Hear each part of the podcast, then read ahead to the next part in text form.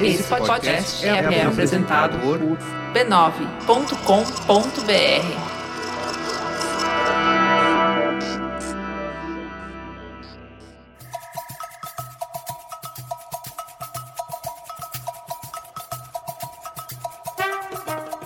Bom dia, Dibramores, seguimores, ouvintes, amigos, colegas, pessoas que estão chegando pela primeira vez. Este é o nosso podcast número 39. Estamos no ar mais uma vez. Depois daquela semana ausente, voltamos com tudo, cheias de novidade, porque o que não faltou de uma semana e meia pra cá foi futebol feminino. Graças a Deus. A gente tava num jejum aí de Amém. cinco meses. Apesar da gente não ser favorável, como a gente já falou na nossa newsletter semanal que a gente manda pelo Catarse, o futebol é o nosso instrumento de trabalho, né? É por ele que a gente existe. Então, se ele existe, a gente tem trabalho, a gente tem o quê? Opinião pra dar, a gente tem gol pra acompanhar. E isso tudo aconteceu desses dias pra cá. Então vou saudar minhas amigas que estão aqui comigo mais uma vez. Bom dibre, Angélica Souza, como você está, minha amiga maluquinha? Bom dia, minha amiga Roberta Nina. Eu estou ótima, graças a Deus, sempre com a Amém. sanidade em dia. É, E é isso, vamos que vamos, né? Nessa doideira toda que vivemos. Muito futebol a gente vai ter pra falar aqui, muita Amo, coisa acontecendo. esse é o meu esporte. Exato. E estamos aqui com Renata Mendonça. Como você está, minha amiga, no país Rio de Janeiro? Bom dia, minha Ami. Estou bem, sobrevivendo, é, cansada de pandemia, cansada de tudo, mas é isso, né? A gente Cansada vai de vivendo. tudo. A gente vai Muito bom. vivendo. Essa carga mental de 2020 tá, tá pesada. Tá, amiga. A gente vai fazer um retiro no final do ano, retiro dos artistas.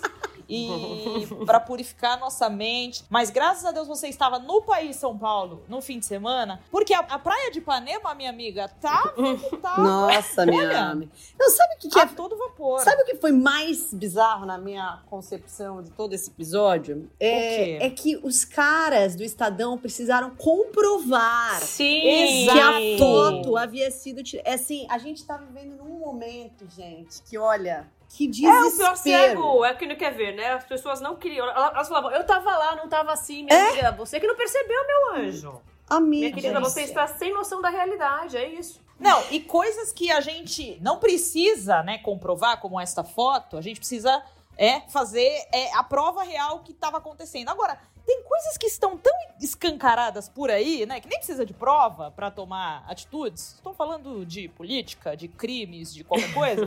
Gente. a gente tá assim, amiga. O fotógrafo teve que provar nos arquivos que a foto tinha data e hora. É um absurdo. Gente, É, é, é olha. Completamente louco. Não, e Olha. tem que provar, porque assim, as pessoas simplesmente falam: não, isso é impossível, impossível. O Estadão tá publicando foto falsa.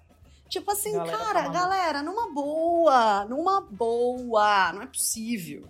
Ah, Uma escolha é. muito difícil. O mundo não tá fácil. Graças a Deus a gente segue aqui isoladinha. Amiga, só pra É. complementar a sua frase, o mundo não tá fácil. Um dos motivos pelos quais não tá fácil é por causa da escolha muito difícil também, né? Exatamente. É, exatamente. Vale, vale pontuar aqui. Vale esse editorial. Renata já veio mandando o editorial aqui na abertura desse podcast. Gosto. É colunista da Folha, ela sabe o que ela fala. A pouco você, da- daqui a pouco você vai ter que provar suas apurações também, filha. Porque, olha, do, jeito que o mundo tá, mas que vamos que vamos. Gente, antes de começar o programa, só quero relembrar aqui que estamos com uma campanha de financiamento coletivo no Catarse para conseguir manter os nossos dibres mais vivos do que nunca. Então, com valores a partir de 10 reais, você pode contribuir com o nosso trabalho e nos ajudar a crescer, né? Porque a gente tem muitos planos, muitos sonhos para colocar em prática, todos eles para dar visibilidade para as mulheres no esporte. Então,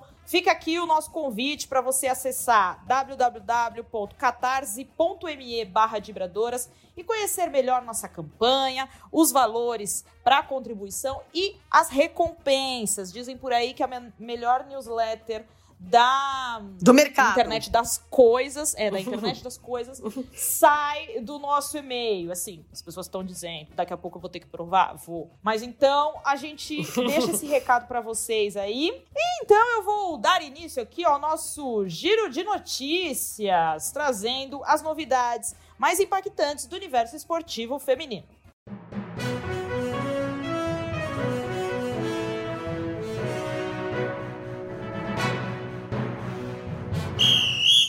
Momento Olímpico!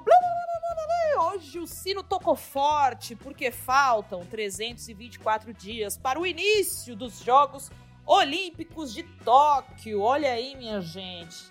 Na semana retrasada faltavam um pouco mais de 14 dias do 324 que eu fiz essa conta. Não sei fazer a conta agora no total. É, Nossa, o que, que você tá mas- falando? Quando eu tenho que fazer esse roteiro e que eu deixo aqui no cabeçalho, faltam tantos dias, eu faço esses dias menos 14. Então, Uhum. assim, com relação ao último podcast, a gente já passou 14 dias, entendeu? Hoje nós estamos a 324 dias para os Jogos Olímpicos.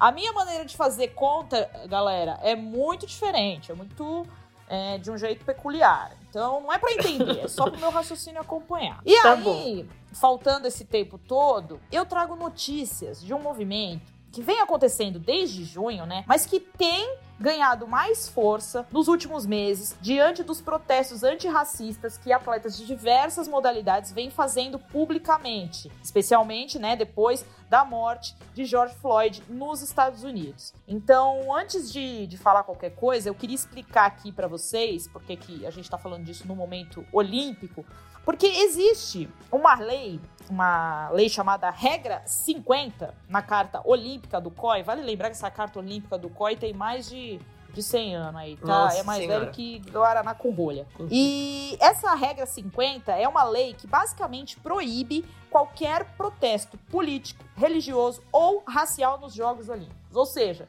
quem tá lá, atleta, comissão, é, qualquer pessoa que participe de certa forma dos Jogos Olímpicos é proibida de fazer manifestações desse tipo. E aí, por conta disso, né, há um movimento internacional de atletas conhecido como Global Athlete que está fazendo uma exigência ao Comitê Olímpico Internacional, né, o COI, para retirar a regra 50 da Carta Olímpica. Então, essa exigência ganhou força, mais força ainda, né? Após o presidente do COI, Thomas Bach, dizer que puniria aqueles que protestassem em Tóquio. Ele deu essa declaração no início do ano e acabou voltando atrás, porque, né, pegou muito mal é, diante de todo o cenário que a gente está vivendo. Então, ele acabou desdizendo o que ele tinha proclamado. E aí, esse movimento, né, o Global Athlete, fez um, um texto, uma carta, é, falando que essa regra 50 da Carta Olímpica viola justamente os direitos humanos dos atletas e das pessoas, né, minha gente? Porque todo mundo aqui é, tem liberdade de expressão para opinar Uhum. sobre o que quiser. Então, vou abrir aspas aqui para a gente ler um trechinho dessa, dessa carta feita pelo movimento. Abre aspas. O COI, como observador das Nações Unidas, deve ter um padrão mais alto. O COI e o IPC, que é o Comitê Paralímpico Internacional, devem respeitar o artigo 19 da Declaração Universal dos Direitos Humanos, que declara: todo mundo tem direito à liberdade de opinião e expressão.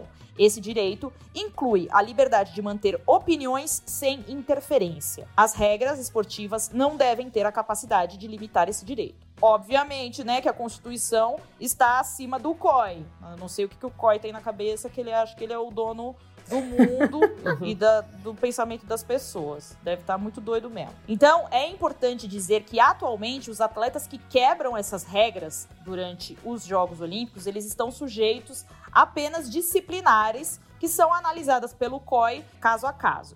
Então, o COI emitiu algumas diretrizes sobre isso em janeiro, esclarecendo que os protestos proibidos incluem aquele gesto que ganhou notoriedade com o jogador de futebol americano, o Kaepernick, né? Então, esse é um tipo de gesto que o COI pune caso seja feita durante é, os jogos. E aí, gente, depois que né, esse movimento global dos atletas fez essa manifestação, o COI declarou que os atletas. Olha como o COI é, ele joga coisa. Ele é né? todo Tipo, errado. ele bate a sopra. Ele, depois da manifestação então global, o COI declarou que os atletas irão decidir a melhor forma de apoiar os principais valores olímpicos de uma maneira digna. Olha isso, gente. O que, que ele tá querendo dizer? Ele tá querendo dizer que, assim, debaixo dos panos, que os atletas é que vão saber o que dizer, o, como dizer melhor o que eles estão pensando. Mas é óbvio que ele tá ali prontinho pra punir quem fizer alguma Uhum. coisa, né? E aí, é, o Redação Sport TV da última sexta-feira, do dia 28 de agosto, o jornalista Guilherme Costa, do Globoesporte.com, que é um especialista em Jogos Olímpicos, ele deu um panorama bem completo sobre essa, sobre a força, né, que essas pautas antirracistas vêm ganhando ao longo dos meses, mas ele reforçou que o COI ainda não se manifestou em torno do assunto. Ou seja, o COI tem ainda aquela ideia, né, muito enraizada e seguindo a risca dessa regra 50, mas está em revisão depois dessa, dessa carta feita pelo Movimento Global dos Atletas. Mas eu separei aqui um trechinho pra gente ouvir do Guilherme, no Redação Sport TV, dando uma explicação bem legal sobre esse contexto. Vamos ouvir. o Comitê Olímpico Internacional ainda não se pronunciou sobre nada. É, jogadores da NBA, da WNBA, da Liga de Beisebol, de tênis, é, fizeram todo esse boicote. Esses esportes que eu falei, basquete, beisebol, tênis, são esportes olímpicos, mas o Comitê Olímpico Internacional não falou nada sobre o assunto ainda. A gente lembra que o Comitê Olímpico é uma entidade arcaica, né? São 125 anos de, de vida do Comitê Olímpico, só nove presidentes, todos homens, todos brancos, é, oito deles eu, é, europeus, um norte-americano. Então, o COI é, um, é uma entidade muito europeia.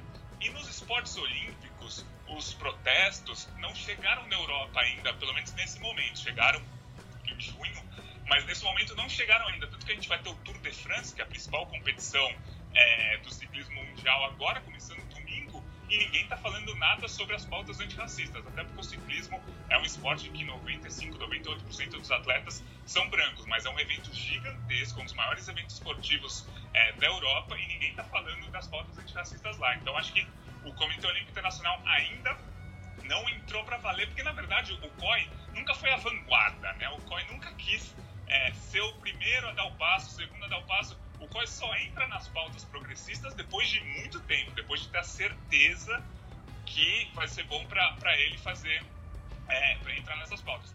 Bom, minha gente, vale conferir aí a participação do Guilherme no Redação Sport TV. Tá lá no site do Globoesporte.com, que ele até cita Lulu Santos, dizendo que o COI age como a música, né, do próprio Lulu, com passos de formiga e sem vontade. Olha, foi a melhor definição que eu já ouvi. E aí, além disso, dessa linda declaração, o Guilherme traz exemplos de boicotes né, do passado, como o da África do Sul, que passou a viver o apartheid em 48, e o COI só foi retirar o país, né, a África do Sul, dos Jogos em 1964 por conta da segregação racial. Então, assim, é, o COI aceitava a participação de um país que tinha instaurado uma segregação que era racista, né, no seu próprio país, e as pessoas eram contra a participação da África do Sul. Mas só depois de quase 15 anos é que o COI foi perceber isso. Em 36, o COI também permitiu, né, que a Alemanha nazista sediasse os Jogos Olímpicos e fizesse toda aquela panfletagem política, né, durante os Jogos. Então, a gente precisa. O COI. A gente não, né? A gente tá bem evoluído, graças a Deus. O COI precisa muito reviver os seus, as suas diretrizes, porque em 2021 e na pegada que a gente tá vendo os atletas se manifestarem em torno de temas que são relevantes e muito importantes, é até um sonho pensar que nenhum atleta vai fazer nenhum manifesto durante Tóquio 2021. E aí, Rê, você falou um pouquinho disso também na coluna da Folha dessa semana, né, sobre esses protestos dos atletas. Exatamente. E até o, o título da coluna foi inspirado até num post da Joana Maranhão, um tweet da Joana Maranhão, que ela colocou esporte é política. E ela retweetou, Uhum. né, o- a manifestação que o Donald Trump, presidente dos Estados Unidos, tinha feito a respeito eh, das manifestações na, na NBA e na WNBA. Eh, e acho que isso resume tudo, assim. O problema é que o esporte não percebe, muitas vezes, né, eh, o potencial que ele tem na política.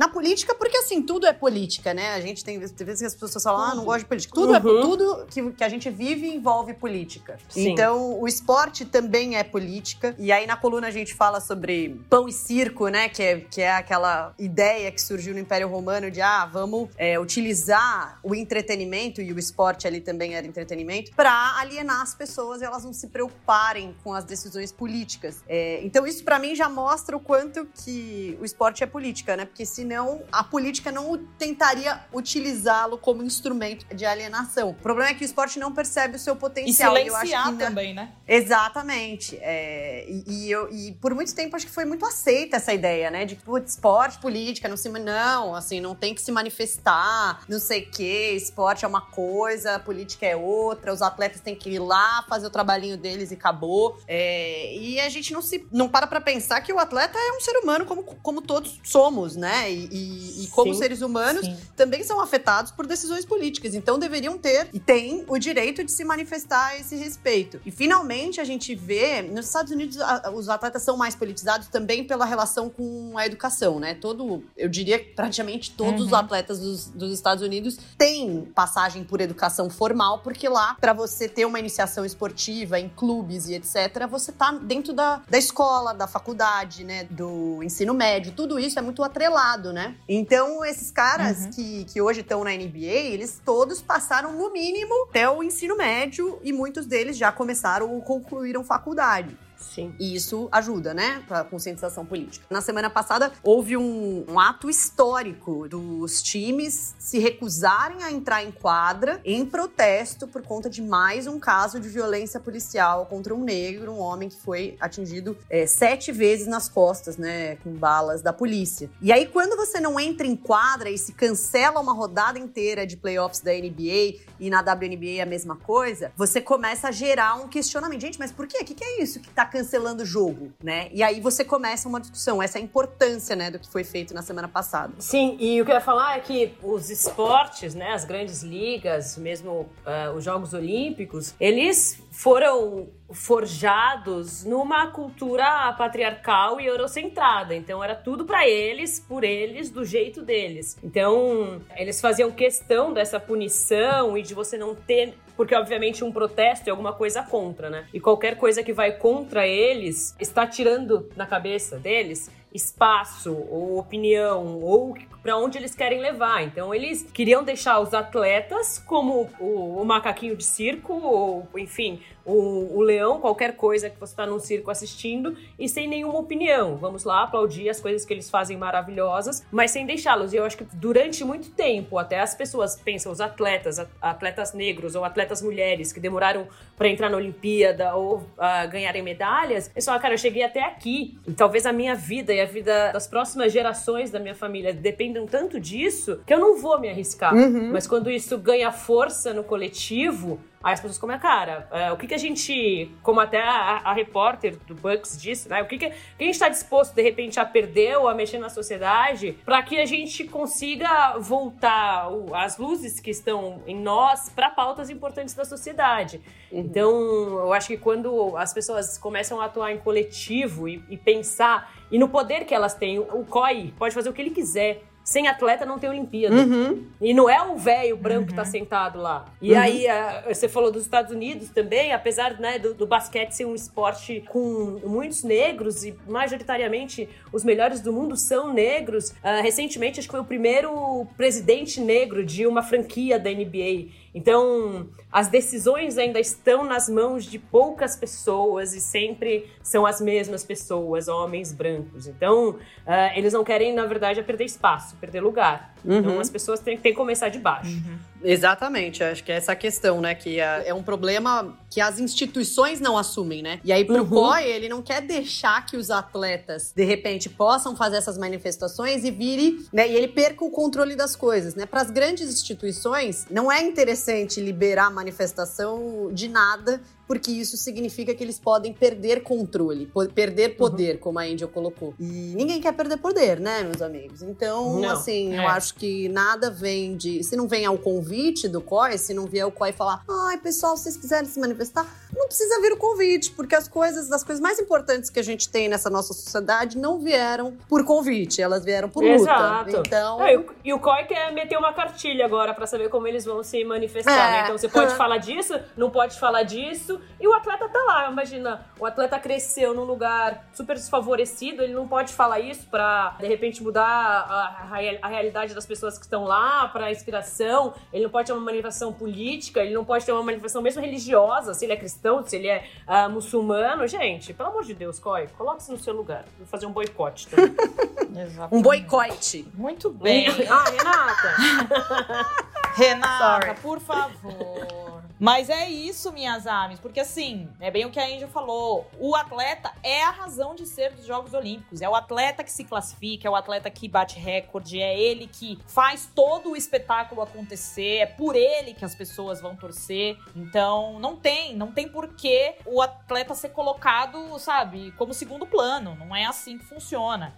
E o próprio Guilherme fala muito disso no redação que a gente acabou entrando aqui, é, desse poder europeu, né? Do, do homem branco, é, acima dos 50 anos. E o COI, ele teve pouquíssimos presidentes. Se eu não me engano, foram oito, não passa de dez na história. E a maioria deles são europeus, apenas um é de outro país não lembro qual é agora, mas acho que é um norte-americano. Então, assim, também tem essa hierarquia no poder, né? Então, uhum. todos eles seguindo um padrão e sempre pensando nos seus privilégios acima de tudo. Então, Koi, você se prepara, porque não vai ser fácil essa Tóquio 2021. A gente não vai chegar neutrinha lá também, Coy, você fica esperto. Não, imagina, neutrinha. Que isso? Vocês não conhecem minha amiga Angélica Souza. Vale lembrar chegar. que a FIFA, a FIFA também precisa desse chega para lá, que nossa, inclusive nossa companheira Angélica Souza teve sua sua bandeira do Brasimeiras quase praticamente barrada, né, na...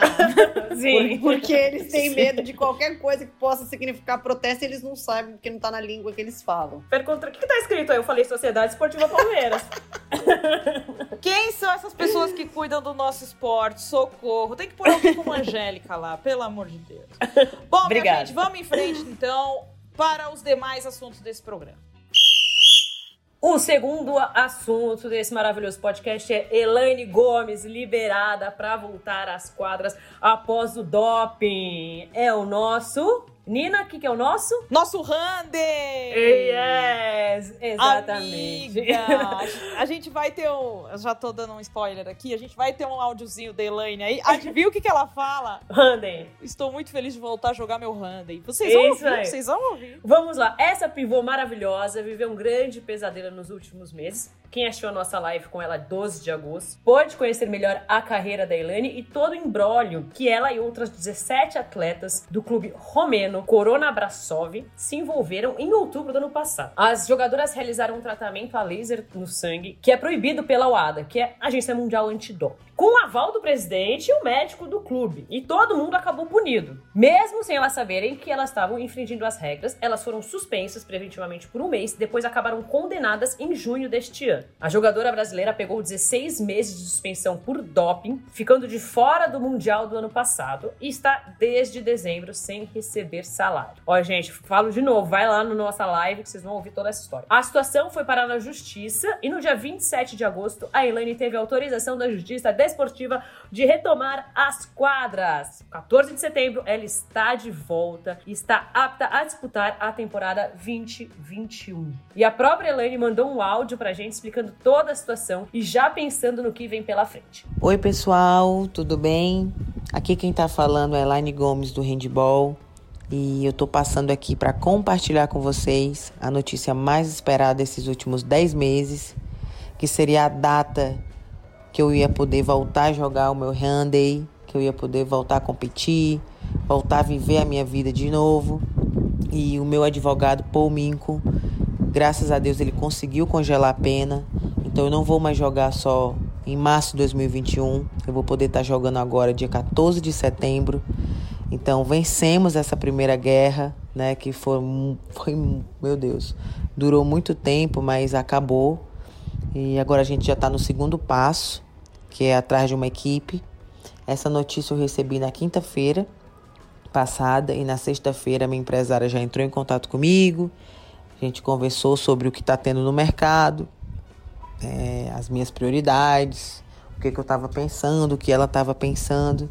Então agora a segunda parte mais importante disso tudo é eu ir para uma equipe boa, que eu vá estar feliz, claro, que eu possa me preparar bem, ainda mais que ano que vem é ano olímpico. É, então a gente está nessa espera. Eu, eu confesso que eu tinha algumas prioridades, algumas preferências, mas só de ter passado esse final de semana e hoje já estou com outra cabeça, porque depois de tudo isso que aconteceu, eu ter conseguido congelar essa pena já é algo muito grande. E com é ano, ano de pandemia, que, meu Deus, muitas coisas aconteceram e mudaram. Tem muita gente já na Europa vivendo a pré-temporada. Então eu vou estar tá bem tranquila, eu estou bem tranquila e estou tentando estar tá bem tranquila para que esse time chegue na hora certa é, e com certeza vai ser o time certo. Então é isso. Estamos felizes com volta Gelane e vamos todas juntas para Tóquio protestar. Sim. Eu falei para ela que a gente está, estaria em Tóquio vendo ela jogar. Então, muito feliz com essa notícia da Elaine, que é uma pessoa maravilhosa. Mais uma notícia boa no nosso podcast, está recheado de notícias boas. Pernille Harder é do Chelsea. Nossa, incrível jogadora, uma das melhores do mundo, sem dúvidas. É atleta dinamarquesa de 27 anos. Agora foi para o Chelsea depois de muito tempo no Wolfsburg. A contratação foi oficializada pelo clube inglês na terça-feira, esta terça-feira, que no caso é o dia de hoje, onde, quando estamos gravando este podcast. Pelas redes sociais do clube, apesar dos valores não terem sido anunciados, a imprensa inglesa escreveu que a jogadora custou em torno de 350 mil euros, o que representa um novo recorde. O próprio Wolfsburg, por meio do seu diretor esportivo, afirmou que o valor era o mais alto da história. A Rada jogou no Wolfsburg nos últimos três anos e meio. Em 2018, ela recebeu a premiação de atleta do ano pela UEFA. A dinamarquesa marcou 103 gols em 113 jogos pelo clube alemão. Coisa boa, hein, gente? Uma média de quase um gol por jogo. Impressionante. Você é doido. Anteriormente, a Hader marcou, tinha marcado 85 gols em 109 aparições pelo Linköpings, que é da Suécia, e eu não sei falar sueco, então não sei se está correta essa pronúncia. Tem que pedir ajuda para Pia. Pra Pia. Além disso, a média de gols da Champions League também chama a atenção. São 25 gols em 28 partidas da competição europeia. Na Dinamarca, a Penille também é sucesso, já recebeu o prêmio de jogador do ano em seis ocasiões no seu país. O primeiro jogo do Chelsea no campeonato inglês será contra o Manchester United. O duelo está agendado para dia 6 de setembro, porque, né, já emendou uma temporada na outra, dado que, né, pandemia e etc. Sim. Então a Pernille Harder acabou de jogar a final da Champions, agora já tá no Chelsea, já tá treinando, já vai jogar o inglês, o inglesão. Sem férias. É, e esse jogo vai ser em Manchester. Recentemente o Chelsea também assegurou a conquista da Supercopa da Inglaterra, derrotando o Manchester City por 2 a 0. O jogo teve transmissão da ESPN Brasil. E o, o, o Chelsea é um dos maiores, um dos grandes promissores do, da Inglaterra, né? Inclusive, chegou Sim. em semifinal de Champions no ano passado. Tem a Emma Rice, que é a treinadora maravilhosa desse clube aí, super vencedora. Então, tá Sim. tá indo pra ser vencedora junto com sua companheira, inclusive, né? A Erickson joga lá também, não é isso? Love Sim, wins. exatamente. Vai ser uma coisa louca ver as duas juntas ali, ó. Vão acordar juntas, vão treinar juntas, vão fazer meter ligole juntas, vão se estressar juntas. Olha só, alegria na tristeza, é assim que funciona. E aí, só fazendo um parênteses aqui, o inglêsão tá, tá se aquecendo, né, minhas amigas? Porque, olha, é, a gente já tá vendo muitas jogadoras fazendo esse movimento aí de ir jogar na Europa, principalmente na Inglaterra. Então, assistindo aí o jogo do Chelsea no final de semana, a gente viu lá a Sam Kerr, nossa querida australiana, jogando mal, furando. Queridíssima. Maravilhoso. Nossa queridíssima. Ela também foi pro, pro Chelsea. E também tem as americanas indo para lá, né? Como a Rose Lavelle, a Sam Mills, também assinaram com um clube inglês, que é o Manchester City, no caso. Então é uma liga pra gente ficar de olho aí. Alô, SPN, vamos fazer Ajuda essa transmissão nós. aí, que foi lindo demais, acordar 8 da manhã com o inglêsão feminino. Como diz o meu irmão, vendo um monte de Barbie Girl jogando, porque elas são tudo Barbie Girl, né? tudo a mesma cara, o mesmo cabelo. Nossa senhora, só, só as Alexa vieram online. Vamos lá. Mais uma notícia boa. Realmente, a Renata, como a Renata comentou, esse podcast tá alto astral. A PepsiCo anunciou que patrocinará o futebol feminino da UEFA. Ah, olha só que coisa boa! Olha o dinheiro rodando, olha os investimentos, visibilidade. Antes de acontecer a final da Champions League, que foi domingo passado, a PepsiCo anunciou uma parceria de cinco anos entre a marca e o futebol feminino do velho continente.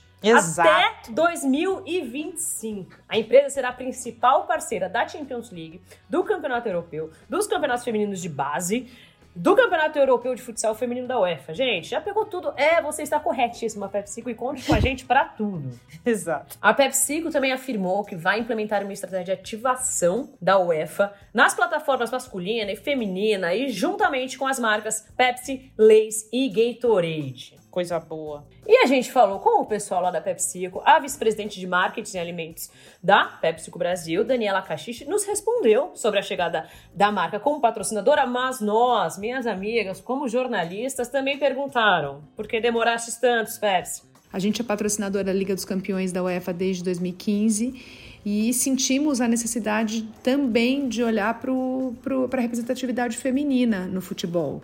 Isso é algo que vem evoluindo muito. A gente sabe que existe um caminho ainda muito grande a ser trilhado, mas a gente pode, como marca, contribuir para que isso ganhe cada vez mais relevância. Então, essa parceria com a Liga dos Campeões da UEFA é, é um dos grandes exemplos que a gente tem né, no nosso compromisso com a causa.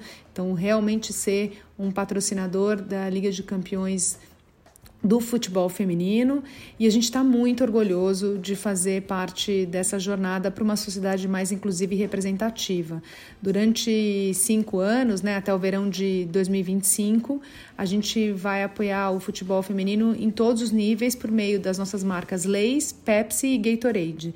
É, como principais parceiras, a gente tem é, a Liga dos Campeões de Futebol Feminino da UEFA, Campeonato Europeu de Futebol Feminino da UEFA, Campeonatos Femininos Sub-19 e Sub-17 da UEFA e Campeonato Europeu de Futsal Feminino é, da UEFA também, bem como o programa Together We Play Strong, que a UEFA também está por trás, que visa encorajar mais meninas e mulheres para jogarem no futebol feminino. A Daniela também falou sobre o aumento da popularidade da Champions feminina e sobre o engajamento que a marca pretende criar em torno da modalidade. Sem dúvida, no Brasil a gente tem muita oportunidade ainda para aumentar a popularidade e reforçar o nosso apoio e, e patrocínio de, dessa plataforma, né?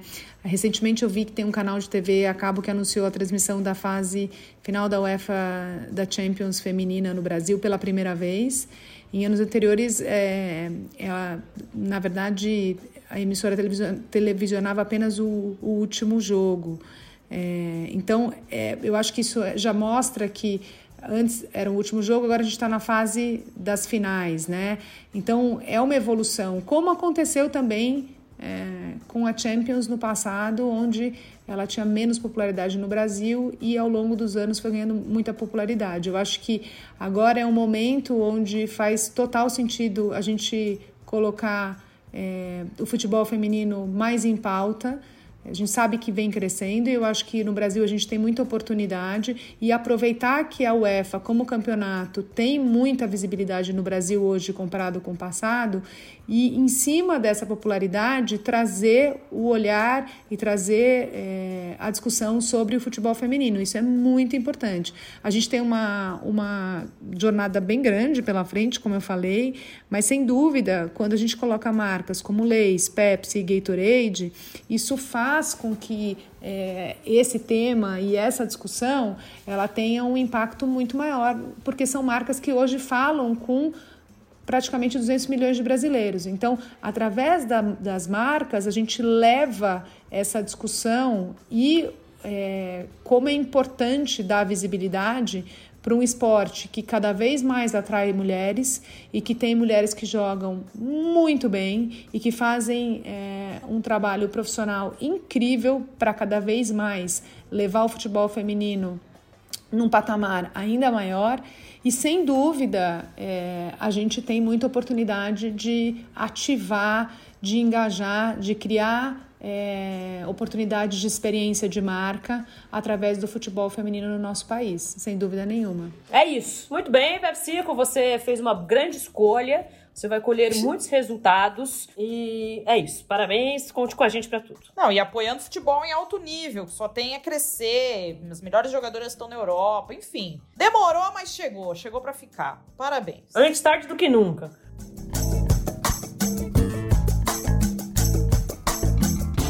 Outra notícia aqui deste podcast, minha gente: Lyon, campeão da Champions League. Alguma surpresa? Pelo amor de Deus. Quem Não. tava surpreso, por favor. Quanto tempo você falar. dormiu?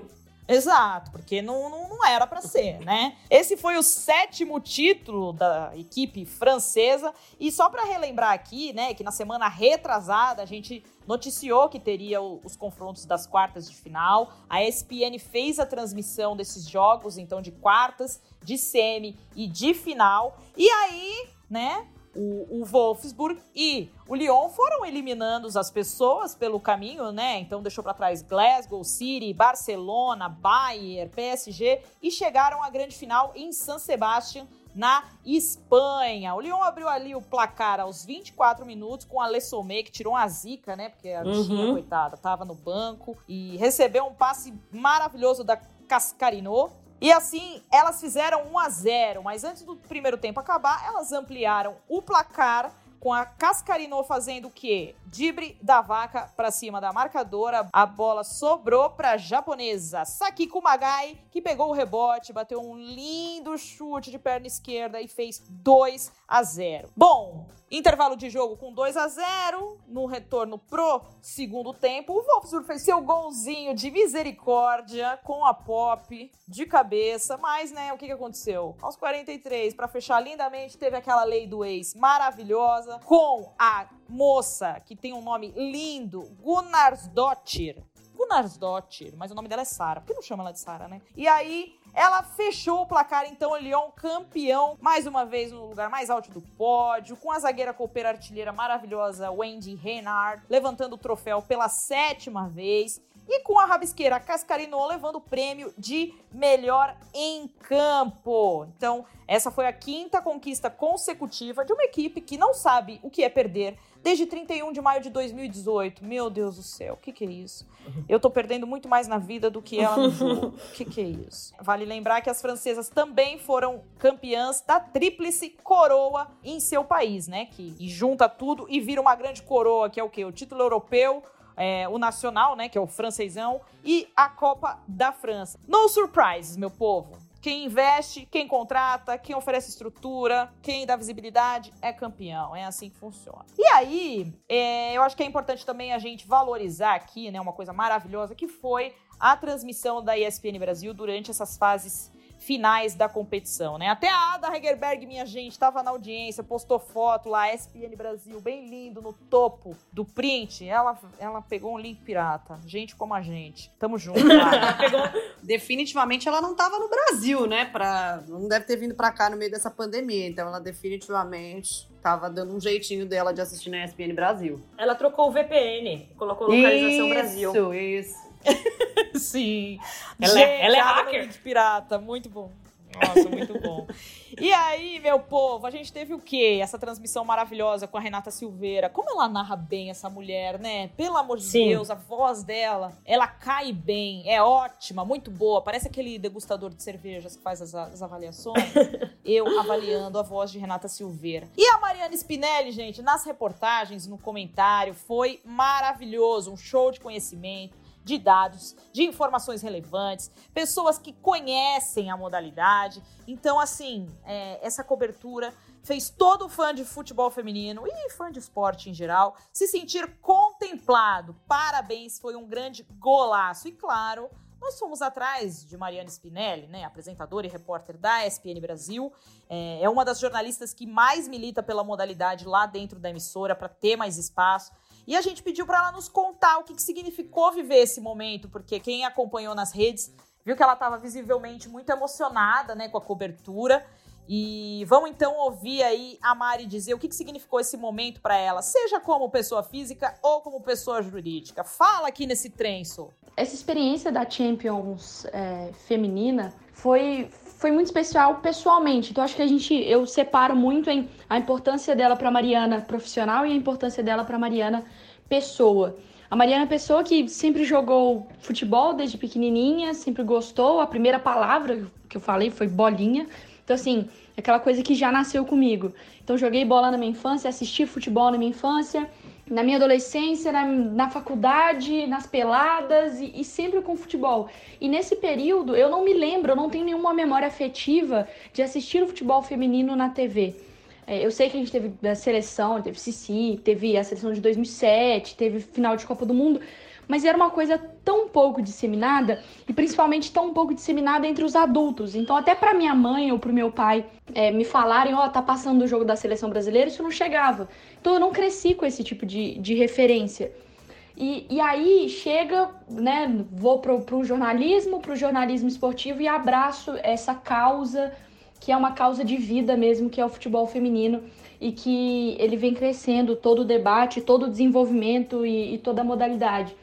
É, e aí entra a Mariana profissional, que lembra de tudo isso que ela viveu e ganha a oportunidade de, com 22 anos, de estar tá comentando uma Champions League feminina. Então eu fico pensando o impacto que isso pode ter para outras meninas, porque aí eu me imagino pequenininha lá sentada ligando a TV e tendo uma Champions League feminina, e tendo mães e pais, é, e avós e tios e amigos que, ou oh, tá tendo Champions na TV. E aí, essa experiência que eu não tive, a gente, como ESPN, ou eu comentando, a Renata narrando, a gente, ter, a gente deu esse, esse conteúdo para essas crianças. Então eu dei essa oportunidade para as Marianas pequenininhas é, que, que há alguns anos né, nunca imaginou que isso poderia acontecer. Então foi, foi uma honra.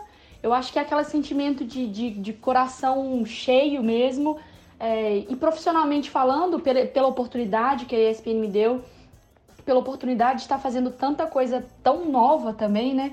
E eu acho de, de colocar um grãozinho, sabe, nessa, nessa construção que a gente está fazendo do futebol feminino. É uma experiência, foi uma honra para mim, uma honra, não tenho nem palavra para falar. Eu cresci muito como profissional, mas eu acho que a, a sensação principal de tudo isso, de de comentar o futebol em alto nível, é, de mostrar para o Brasil ou para quem pôde assistir é, que existe sim um futebol de qualidade, que existe, existe futebol de qualidade feminino além de Copa do Mundo e Olimpíada, existe no clube, existe em ligas europeias, existe no futebol alemão, existe no futebol inglês, existe no futebol francês. Então é também aquele sentimento de missão cumprida é, e de que a gente deu mais um passo para frente e que eu acho que, que pra gente andar para trás vai ter que quebrar a gente na porrada, porque a gente não deixa mais não. É isso. Valeu, beijo. Gente, 22 aninhos, Mariana Spinelli tem um mundo pela frente. É uma jornalista incrível e a gente espera que esse passo que a ESPN deu, né, seja mais um caminho aberto aí para que cada vez mais o futebol feminino esteja em nossas TVs, para que a gente possa ligar e falar: opa, hoje tem jogo, liga lá sua TV e elas estão lá correndo. Nossa, é maravilhoso. Que sensação boa. Foi bom demais. A Maria é muito boa mesmo, muito talentosa. E guardem esse nome Brasil, porque essa menina é muito boa. Amiga, deixa eu falar um negócio. Ela tem 22 anos. Ela voa. Sim. Quem era eu com 22 anos? Deus meu. Parabéns. Você lembra o dia que você foi lá na ESPN? Eu fui com você, eu falei, Nina do céu, essa menina vai, vai dominar Sim, o mundo. Sim, ela vai mesmo. Ela faz amor com a câmera, não faz? Uhum, faz. Amor com a câmera é demais. Vale Muito citar bom, que a mãe dela é a Adriana Spinelli, que é uma referência aí de pioneira no jornalismo esportivo mineiro, que inclusive eu participei de um podcast com a, com a Adriana Spinelli e ela estava contando sobre como ela, ela brigava para ter banheiro nos centros de treinamento dos clubes Uhum. lá de Minas, porque ela ia trabalhar e não tinha banheiro feminino. Ela não podia fazer um Olha aí. xixizinho tranquila. E, enfim, é uma referência. Os- o pai e a mãe da, da Mari são jornalistas, mas a mãe dela é uma das pioneiras aí como mulher. Então já tem uma referência dentro de casa. É, ela já foi treinada, né? Então também. Não, e o irmão dela também é jornalista, gente. É uma Então, casa gente, com quatro jornalistas. Ela é, devia. Aquelas crianças que quer, quer ser repórter, apresenta o Jornal Nacional, criança, É, sabe? Faz esse programa. aquela- Ela devia brincar disso. Olha, eu finalizo aqui dizendo: quem sai aos seus não degenera. Degenera. Regenera. Não sei como é que fala. mas Mariana Spinelli tem a quem puxar, graças a Deus. Obrigada por existir essa família.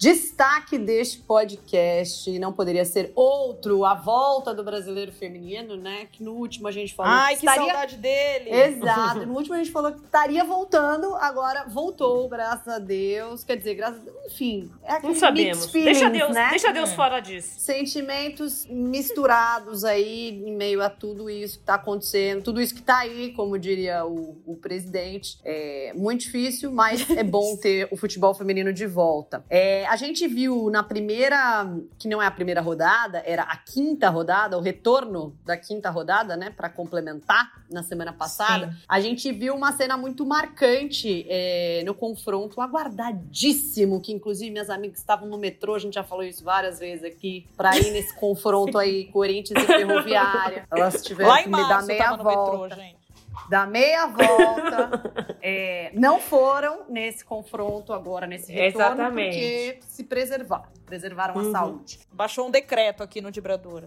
Exato. É, então, a Corinthians e Ferroviária se enfrentaram no Parque São Jorge e quando o- rolou o apito, né, para o primeiro minuto, minuto de silêncio que está sendo marcado né, em todos os jogos e tal, por causa das vítimas do coronavírus, é, as jogadoras do Corinthians se ajoelharam, todas elas que estavam em campo, as que estavam na beirada do campo, a comissão técnica, todos se ajoelharam e, e ergueram os punhos fechados para o alto, né, aquele gesto tradicional do Pantera- dos Panteras Negras, uma manifestação favorável à luta antirracista que está ganhando holofotes finalmente no esporte, né? E em entrevista ao Ubuntu Esporte Clube, a Suelen, jogadora do Corinthians, declarou que a ideia, né, veio da a ideia da manifestação veio dela, ela conversou com as atletas, conversou com o clube, todo mundo gostou da ideia. A gente viu também isso acontecendo em algum, alguns outros jogos da sexta rodada, aconteceu em, em São Paulo e, e Minas Brasília, aconteceu é, com as jogadoras do Kinderman, do Havaí Kinderman, né? É, agora, só para pontuar, né, estabelecer aqui no nosso debate, que assim, é, é muito legal e muito importante, principalmente quando as, esse tipo de atitude vem em grupo, né? Tipo, é todas as jogadoras se ajoelhando, enfim, porque tem um impacto maior. Mas eu acho que cada vez mais é, é importante que, que a gente passe para a próxima fase do debate, sabe? É, Isso vale para os clubes também. Eu tava falando com a Rafaela Serafim, que é, que é do Ubuntu Esporte Clube, inclusive, sobre essas manifestações, e ela tava dizendo: é, às vezes fica uma coisa muito superficial, né? Porque tem pessoas que nem sabem direito o que estão fazendo ou por que estão fazendo esse gesto. E que seria legal também se os clubes, de repente, assumissem um papel de, de promover a discussão, sabe? De uma maneira mais profunda, em Uhum. vez de só um tweet ou só um vamos ajoelhar aqui dessa vez, depois a gente esquece e não fala mais nada sobre isso, sabe? Uma coisa meio que assim, não sei o que vocês pensam. Concordo, claro. Sim, É. uma conscientização, né? É um dever de, de todos aqui, né? Todos temos que ter é, noção do que, que significa isso, de onde vem isso. E as jogadoras que estão ali ajoelhando e fazendo esse gesto também é importante, né? É, eu acho que é, o, o ponto principal é, é isso, né? O que, que a gente faz com essas manifestações, como esses protestos contra o racismo viram uma luta efetiva contra o racismo, como que a gente deixa a sociedade mais igual, o esporte mais igual, usando a visibilidade do esporte como uma das principais plataformas. É isso. Minha gente, quem quiser saber aí como que foi, então, né, o fechamento da quinta rodada, os resultados da sexta rodada, tá tudo no nosso blog. A gente não dá pra gente ficar passando, né, resultado a resultado aqui, porque senão nossa editora nos mata. Mas a gente vai dar destaque para um deles, que foi a vitória do Iranduba por 3 a 0 em cima do Vitória, que no caso é só derrota no Campeonato Brasileiro, né? Então, esses três pontos que o Hulk da Amazônia conquistou nesse retorno aí do campeonato foi muito importante para o clube, né? O clube que virou notícia aí na última semana, a gente também falou sobre isso há 15 dias atrás aqui, por conta da parceria que eles firmaram com um patrocinador que acabou não honrando lá os pagamentos, enfim, todo esse away que tá na justiça. Mas o Iranduba acabou virando notícia porque na última semana ele firmou uma parceria com o rival, né? O 3B. E aí, o que, que acontece com essa parceria? Porque assim, o Iranduba corria o risco de não entrar em campo, porque estava até com quatro atletas, né? Apenas servindo o time, porque todo mundo acabou indo embora, porque não tinha salário, não tinha nada para que elas pudessem jogar. Então o 3B foi lá e cedeu 17 atletas, mais a comissão técnica para o Iranduba. Então, a partir de agora, o esquema é o seguinte: as jogadoras do 3B defendem o Iranduba durante essa primeira fase da Série 1 do Brasileiro. A ideia é manter o Hulk na elite. Eles sabem que pode ser muito difícil avançar para o mata-mata, então a ideia do Iranduba é permanecer na Série 1. Depois disso, as jogadoras do 3B retornam, né, pro seu time, porque ela, o 3B ele busca o acesso, né? Então eles jogam a série A2. Então essas meninas vão trabalhar dobrado, tem que ganhar dobrado, Nossa. porque estão fazendo um bem para a humanidade. E a gente falou com o Lauro Tentardini, né? Também já falamos com ele na semana retrasada. Ele é diretor do Iranduba. E ele falou com a gente agora sobre o início dessa parceria e nos contou que foi dele, né? Ele quem procurou o presidente do 3B, o Bosco Blindar, para fazer essa parceria. E aí ele nos contou um pouquinho sobre o que, que ele sentiu com essa ajuda é, do rival e como a cidade também recebeu a notícia. Olha, quando eu peguei o telefone e liguei pro Bosco, eu sabia que se não tivesse impeditivo legal, ele ajudaria. Pelo futebol amazonense e também porque a rivalidade ela é muito grande dentro do campo, mas fora do campo a gente se dá muito bem, entendeu? Houve é, algumas situações de desencontro lá em 2017 mas depois é, a gente sentou, conversou. Ano passado nós já estávamos treinando lá no 3B em algumas ocasiões, né? É, então, quanto a isso, eu tinha total tranquilidade. E a cidade recebeu muito bem, é, de forma muito positiva. É claro que não só na cidade, mas é, em algumas pessoas né, da comunidade é, que acompanham o futebol feminino uh, também mandaram os parabéns e sempre tem aqueles que são do, a turma do quanto pior melhor, né? Que não gostaram, que acham ruim e tal. Mas essas pessoas, e foram pouquíssimas que criticaram, elas não apontaram soluções para o Iranduba.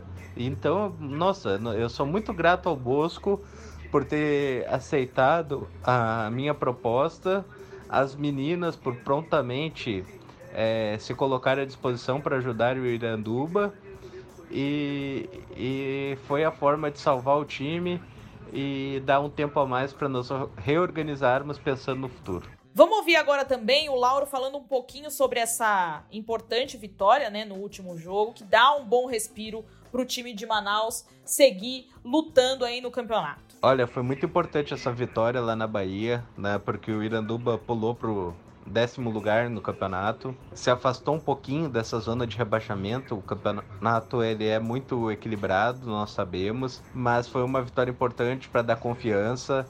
O Iranduba estava sem três atacantes, né? Duas por Covid e uma lesionada, mais a Maiara que ainda não foi regularizada.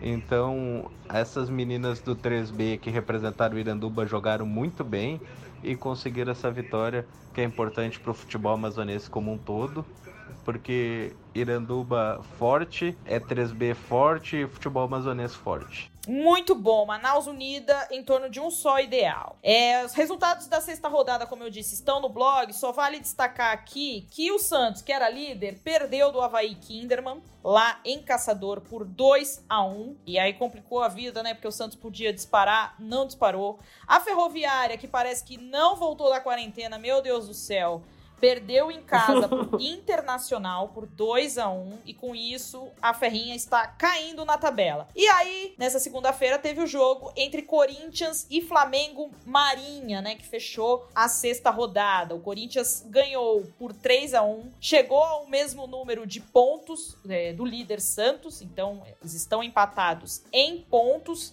É, são 15 pontos conquistados, só que o, o saldo do, do Santos é bem maior do que o do Corinthians no caso. Sereias tem 15 gols de saldo e o Corinthians tem 8. Então, Santos líder, Corinthians vice-líder, Havaí Kinderman em terceiro colocado e a Ferrinha em quarto. Nesse jogo do Corinthians vale destacar o gol mais rápido do campeonato, marcado por Vitória Albuquerque com 14 segundos de jogo. Essa menina é um fenômeno, pelo amor de Deus. Uhum. E um gol da Andressinha, né? Para os Andressinhas lovers, como nós, ficar muito felizes. Porque, olha, essa menina parece que ela bota a bola com a mão. Nossa, ela é maravilhosa, gente. Como joga Nossa, bola. Nossa, ainda bem que tá titular, gente. Até que enfim. Sim, total. Então é isso. Essa é a situação aí do nosso Brasileirão. Tem briga boa em cima da tabela e embaixo, porque, olha, Aldax, Vitória e Ponte Preta ainda não fizeram um ponto. Vocês querem fazer um bolão para saber quem vai fazer um um ponto primeiro aí? Porque, olha, tá difícil. Não pontuaram em seis rodadas do campeonato. Socorro, Ô, Ami, só um, um, um, destaque. Eu acho que a gente até comentou no podcast passado, mas isso aconteceu agora, né? Então vale reforçar que o, o Cruzeiro jogou no Mineirão, né? O Cruzeiro feminino. Isso. Jogou no Sim. Mineirão, acabou saindo derrotado para o Grêmio, que inclusive está bombando, né, na tabela, tá subindo tá. aí. É, mas foi um jogo no Mineirão, primeira vez que as meninas, é, do, as cabulosas, jogaram no estádio oficial do clube, que eu tenho o orgulho de dizer que também já joguei lá. Renan. Jogou onde? que marra, hein? Que marra! Olha o que ela tá metendo, gente. Angeliquinha, a gente Uma jogou grande oportunidade. no complexo do Lyon, lá na França. Exato. Joguei no... Já, já joguei na Fazendinha até. Olha lá. Olha aí. Tá vendo? É muito jogar. Vocês jogaram no Pacaembu no fim do ano. Joguei no Allianz Parque também, esqueci desse, desse dia. Agora eu lembrei. Exato. Olha aí, ó. Então. Joguei no Pacaembu. A gente, a gente é rodada, né, minha gente? Ué, vocês não jogaram no Pacaembu, no, no jogo das estrelas lá? Ah, não. de Deus. No é. jogo das estrelas. Não, Vibradora, né, que jogo? O que, que é isso? Que, que, que dá você tirou não, isso? Ah, minha gente não jogou no Pacaembu. Ah, não, era Parque São Jorge, desculpa. Ave Maria, que louco. Verdade. Eu tô burríssima, vocês me perdoem. Foi. Tá tudo bem. Gente, então para fechar o assunto brasileirão que voltou e nos agradou, a rodada começa no próximo sábado, a sétima rodada no caso, dia 5. E quem fecha a rodada é o Corinthians na segunda-feira. Então, os confrontos também estão nas nossas redes sociais. O destaque é o Sansão na Vila Belmiro, às 14 horas de domingo, jogo da Band, e que eu estou pensando em furar a quarentena e ir para Santos. Angélica que não me ouça, mas a verdade é que, minha amiga, é, a gente pode ter uma lei do ex ali, né? Cristiane de um lado, Glaucia do outro. Eu vou ficar em casa? A gente pode ter duas leis do ex. Exato. e aí, eu preciso pegar a serra. Então, eu tomarei todos os cuidados e estou me preparando para isso. Vamos ver se vai dar certo. Beleza, Angeliquinha? Beleza. Depois não vem me pedir um atestado. Aí, o, o, o negócio. Depois não processa firme. É. Né? Processo trabalhista. É por sua conta e risco. Vamos ao momento biscoito deste podcast. Quase que ele não sai, porque eu tinha esquecido de selecionar os recados do amigo internauta. E quando eu percebi, já tava o quê? No fim desse podcast, mas eu sou agilizada. Fui atrás e peguei esses recados, porque Recado bom é o que não falta, graças a Deus. Deus é maior. Então vamos lá, por ordem aí. Quem quer ler o primeiro recado? Lívia Delunardo, nossa, nossa grande quem fã. É quem é? Nunca tá aqui. Ela é maravilhosa. Nunca vi. A Lívia Delunardo gosta mais da gente do que a gente mesma. Exatamente. Bom comentário, minha Ami. Vamos lá. Ela disse: Eu amo o Não Te Contaram das Vibradoras, mas a personagem de hoje mexe muito comigo. É muito doido como a Verônica é reconhecida pelas centenas de tumores e a história dela é, além disso, uma boa convidada pra lives, hein? Hum. Ela só dá trabalho pra Pautou, gente. É, ela dá. pautou. Mas a Verônica Hipólito é maravilhosa mesmo. Se você não viu e se não te contaram dela, procure no nosso Instagram ou no nosso YouTube, porque você não vai passar ileso por esse não te contaram. Ele vai te ensinar muita coisa. E só pegando o gancho aí da sugestão da Lívia pra lives, é, a gente parou de fazer as lives, meu povo, porque voltou o brasileiro. E aí tem rodada quarta, às vezes, tem rodada sábado. E aí é muita coisa pra administrar com poucas mãos. Mas nada impede que a gente faça uma live vez ou outra aí. Sim. Então, É dica isso. anotada, tá bom, Lívia? Próximo recado. Aqui é o Tom Grover. Tom Groover. Grover. Groover. Grover. Sei lá. Sei lá. O Tom... É o Tom. Arroba Tom Grover. Assim que escreve, quem quiser procurar a arroba dele. Ele Tá. disse assim, porque não vai ser um vírus que vai acabar com um ótimo projeto. Quem puder ajudar o projeto das vibradoras, colabora um pouquinho com o canal delas. O conteúdo de alta qualidade para o futebol feminino, ele está compartilhando a nossa campanha no Catarse. Ouçam o Tom e colaborem Isso. conosco. Esse vírus, Esse esse, essa, esse micróbio não vai acabar com a gente. Não vai. E esse cara deu um recado no tom certo. Parabéns, pronto. Tom. o caralho. Obrigada. Vocês são zorra total, total. Total. Total legal. Eu vou ler aqui o recado da Amanda, então. Amanda Porfírios, nossa querida amiga do Fute das Minas, a dona do Fute das Minas. Ela mandou um recadinho pra gente assim: Acabei de receber a newsletter das vibradoras e ficou tão linda. Parabéns, maravilhosas. Ai, que bom. A gente tá aqui para agradar os nossos colaboradores. Recebem notícias, recebem o não te contar em primeira mão. É tudo de bom. Tudo mastigadinho. Só Tudo pra mastigadinho. ler. Nossa, é uma beleza. É, só clica no link e lê. Clica no link e É. lê. Vai ser feliz. E você daí, Renata? Tem ah, recado? eu tenho um recado, minha Ami, que eu tinha aqui é, separado Ah. pro nosso momento de biscoito. Foi quando a gente divulgou semana passada é, na timeline do Instagram nosso grande podcast. E a Anelise Trindade, a arroba dela no Instagram é Anelise TDN, disse: Eu amo vocês, meninas. O podcast é maravilhoso e aborda questões super importantes que muitos dizem não ter relação com o futebol, mas que são de extrema importância. O último podcast foi maravilhoso e eu tô super ansiosa para ouvir os próximos com os comentários do Brasileirão Feminino, principalmente sobre a volta do meu tricolor paulista. E aí, em seguida, ela comentou. Ah, Por favor, coloquem esse comentário no momento biscoito. E botou Ah. vários biscoitos. Eu falei, vamos colocar? Vamos colocar. Tá aqui, Annelise, Claro. tá pago. claro sim, tá aqui. Então tá aí, ó. Graças a Deus, Annelise, o nosso tricolor voltou. Eu Vou fazer esse comentário breve pra ela. Voltou, ganhou do Minas Brasília, mas não jogou muito bem, não, viu?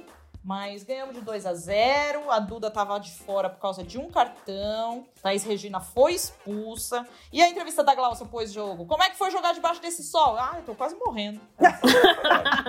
Imagina, depois de cinco meses, minha amiga, Jesus, 30 Nossa. graus na, na Eu ia telha. vomitar. Nossa, Deus, eu não ia dar, dar conta disso, não. E pra fechar, só vou ler o último recado aqui. Fernanda Patrian, não sei se é Patrian, se é Patrian, no Instagram, comentou no vídeo da Angeliquinha, no Não Te Contaram, um especial sobre o Brasileirão que a gente fez. Ela escreveu, eu amo o trabalho de vocês. Fernanda, obrigada. A gente tá aqui para fazer esse trabalho pra vocês, nosso propósito, nosso motivo de viver. É isso, né, minhas ames? Vamos fechar aqui mais uma hora de podcast. Jéssica Correia já está dando luz, a luz em pé, mas é Jéssica não vai ter do que reclamar neste episódio. E é por motivo bom, porque é muito conteúdo. Jess, vou mandar um cento de salgadinhos pra sua casa. Quem quiser colaborar, a Jess gosta de receber barquinha e cento de Barco, salgadinho. barco Não precisa ser japonês com frituras. Isso. Então, dê de presente a nossa editora nesta quarentena.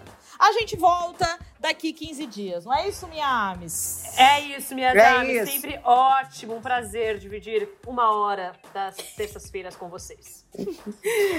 Um grande beijo. Um beijo.